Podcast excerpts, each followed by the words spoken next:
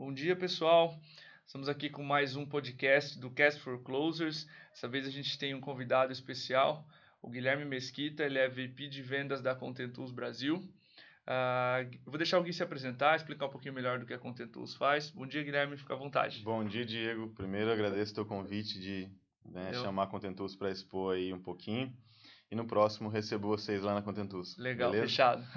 Bom, a Contentus ela é um software, né, uma plataforma de produção de marketing de conteúdo. Então, tudo que as empresas precisam para ter sua própria máquina de geração de conteúdo, a gente tem dentro dessa plataforma, desde as funcionalidades de estratégia, publicação, a própria produção, recursos de time, como redator, content manager, editor, produtor de vídeo, enfim os mais diversos recursos ali para implementar uma máquina de conteúdo nas empresas.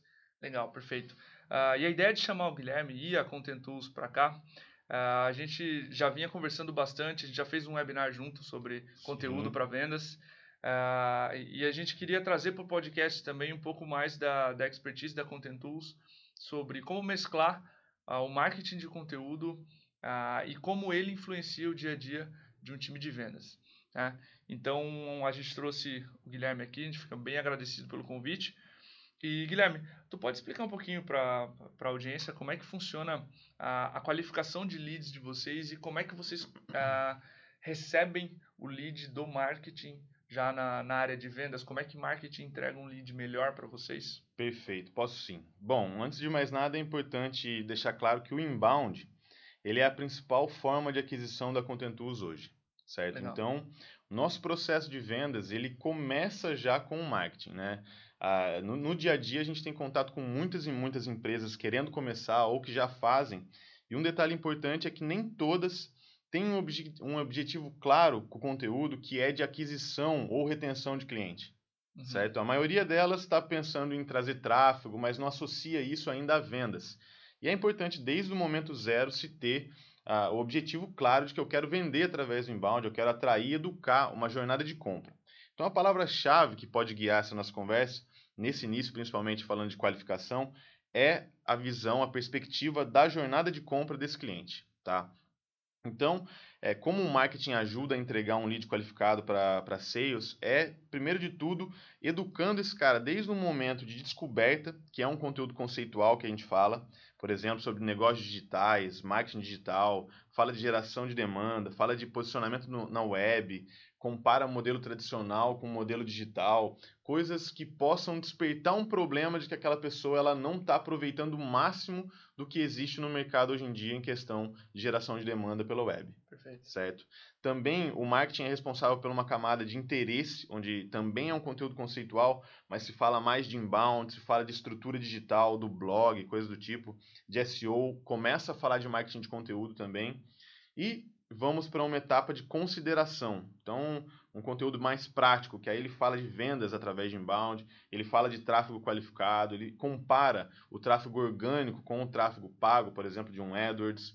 Ele também fala de nutrição de leads, conversão, então coisas mais aproximadas à venda e de funil de marketing. E aí vem o momento de decisão, marketing também suporta isso, que é quando aquele lead ele já está quase decidindo por quem, como fazer aquilo. Né? Então, a gente fala muito mais de processo produtivo de conteúdo, quais os recursos você pode utilizar na produção. A gente fala muito de produção interna, conteúdo de nível mais profundo, meio e fundo, que é uma dificuldade de mercado hoje, e também performance, ferramentas, coisas que já são bem próximas de um call to action para conhecer a nossa plataforma. Pô, bacana. É, a, gente escreveu um post recentemente sobre revenue marketing, né? Legal. E, e nesse post a gente comentava mesmo sobre essa o papel estendido, o post começa justamente o papel De estendido, fato. né? Até para o guest post que eu fiz para vocês, foi. É, é, como isso mudou, né? O papel estendido do marketing, como a responsabilidade é, é maior sobre a venda, né? Então, Total. o mercado ainda está evoluindo nesse sentido, mas ah, os próprios norte-americanos já, já, já vinham falando disso desde 2013, né? Exato. Ah, o quão necessário é o marketing já pensar na jornada de compra, já entregar um lead mais pronto para começar a conversa com a conversa que já está acontecendo na Exato. cabeça do cliente. Né? Exato. É uma maneira de escalar, né? Imagina só se o seu, você que está escutando aí, o seu time de vendas, se ele tivesse que despertar o problema num potencial cliente. Imagina o ciclo de venda, o quão longo ele se torna a partir do momento que existe ali uma jornada completa para se fazer utilizando um, um, uma pessoa, né, um recurso humano. Então, isso não é nada escalável, isso é um custo de aquisição muito grande. Por isso, um conteúdo que ele é válido para uma pessoa, ele vai ser válido para muitas outras que também estão naquela determinada fase da jornada de compra e sem a interação humana, aquela pessoa pode avançar né, na, na, na, decisão dela de compra sozinha. E é uma troca constante, viu, Diego? O, o, a equipe de sales ela tem reunião com a equipe de marketing na Contentus toda segunda-feira às nove da manhã, religiosamente, cafezinho nosso ali. E então, lá é um momento onde a gente passa feedbacks para aprimorar esse tipo de conteúdo, passa novas demandas, novos inputs, reações que aqueles leads estão tendo com novas ações que foram feitas algum tempo atrás né, para sempre ajustar.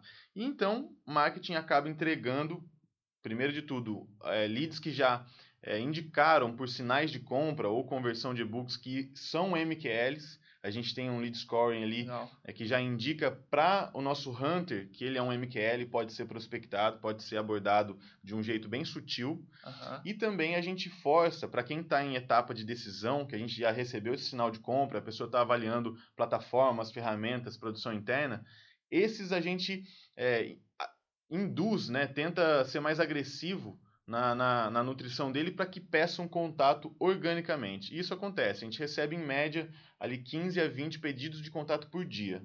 Né? Então são levantadas de mão, nem sempre tem fit, mas tem muito interesse em conhecer a ferramenta. Muito bom, muito bom. Uh, e, e, um pouco mais sobre as, as métricas, né? Como é que são, como é que vocês medem as métricas de sucesso do conteúdo uh, que o marketing produz? Perfeito. Bom, é, é isso é, um, é uma questão delicada. Né? Como se medir o sucesso do conteúdo utilizado pelo marketing quando ele está na mão de vendas?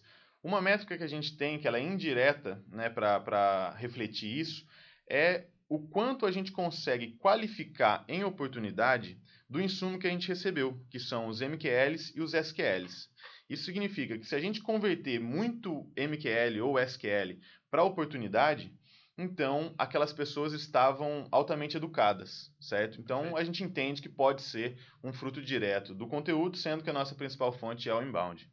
Então a gente tem essas duas métricas compartilhadas com o marketing, tanto a qualificação de SQL para oportunidade, que a gente tem 50% de qualificação, e MQL de 35% para oportunidade. Oh, bacana. Uh, um pouco mais sobre, sobre isso, né? A gente também, lendo sobre o assunto, trombei com esse termo revenue marketing, né? Beleza. E, e essa tendência que o marketing tem, uh, que, que os, os norte-americanos estão é, estimulando, do marketing ser accountable, ser responsável por uma parte da receita. Uh, como é que vocês veem isso lá? Uh, já acontece? Como é que vocês uh, tratam ali as...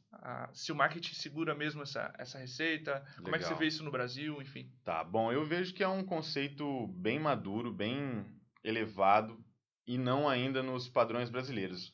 Uhum. Primeiro de tudo, é necessário ter um processo muito integrado, muito previsível também, replicável, claro. para marketing poder falar, beleza, daqui um pedaço da receita eu vou suportar isso. Uhum. Porque realmente parece que saiu do controle deles, é muito difícil uma equipe de marketing falar, ah, tudo bem, metade Sim. da meta é minha. é, é, então, na Contentus, o que a gente faz é atrelar também marketing e sales mas por métricas processuais, não essas métricas finais. A gente tem um KPI em conjunto que é exatamente esse de conversão, certo? Ele não depende única exclusivamente nem de marketing nem de sales, depende dos dois.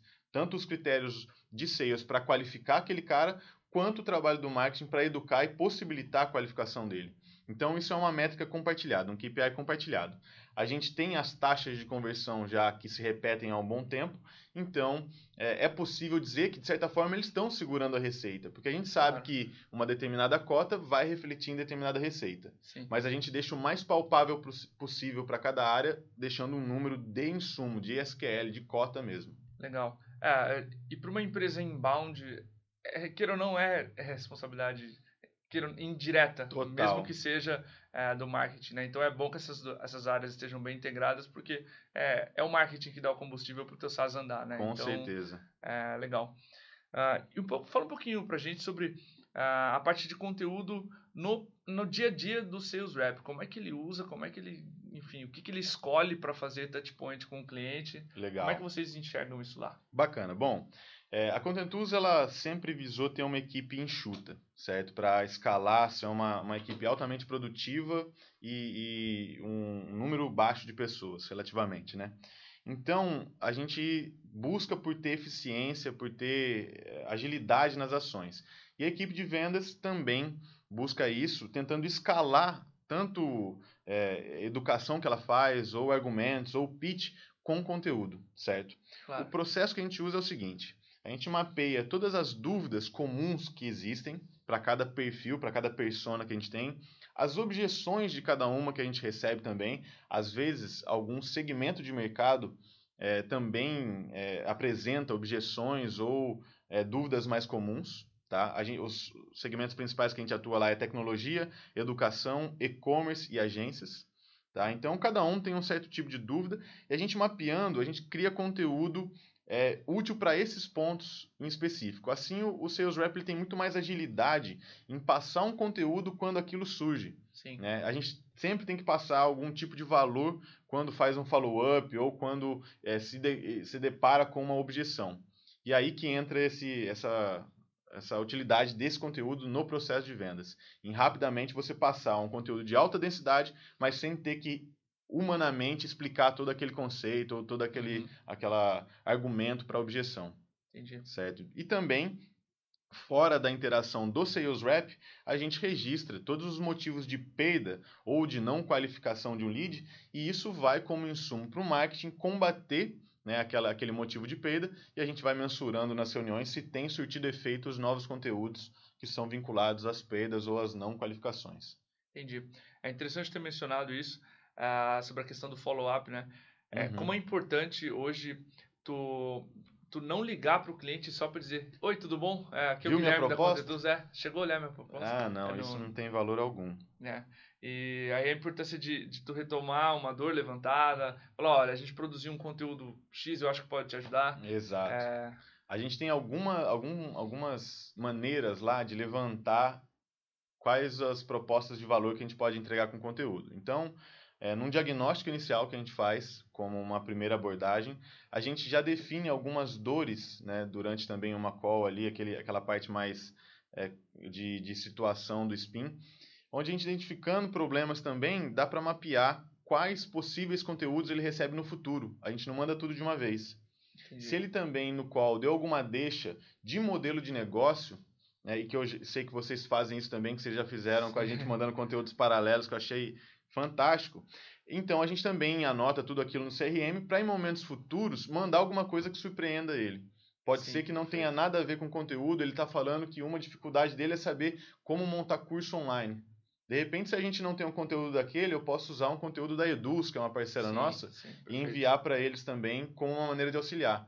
Então, é. sempre passar algum tipo de valor e naquele contexto eu tentar dar uma deixa para atualizar a situação da proposta. Legal. É, é, a gente usa isso realmente frequentemente, é, porque é um, é, é um reconhecimento. Não tem só você gerando conteúdo interessante por aí. Total. Então, se o cara, se ele vê você como uma referência de bom conteúdo, e se esse conteúdo chegou através de você, você uhum. ganha parte da autoridade daquilo, né? Claro. Esse, é, esse, é, é um fundamento da nossa newsletter, por isso que Com a gente certeza. manda esses conteúdos gringos auxiliares também.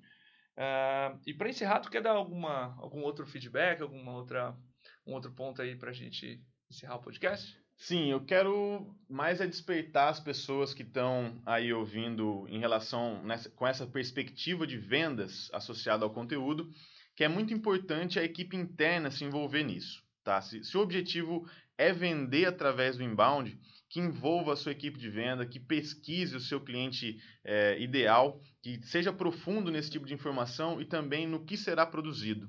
Né? Que não seja uma produção aleatória, um conteúdo que não é realmente engajante, útil para o seu público, porque o risco desse investimento é muito alto.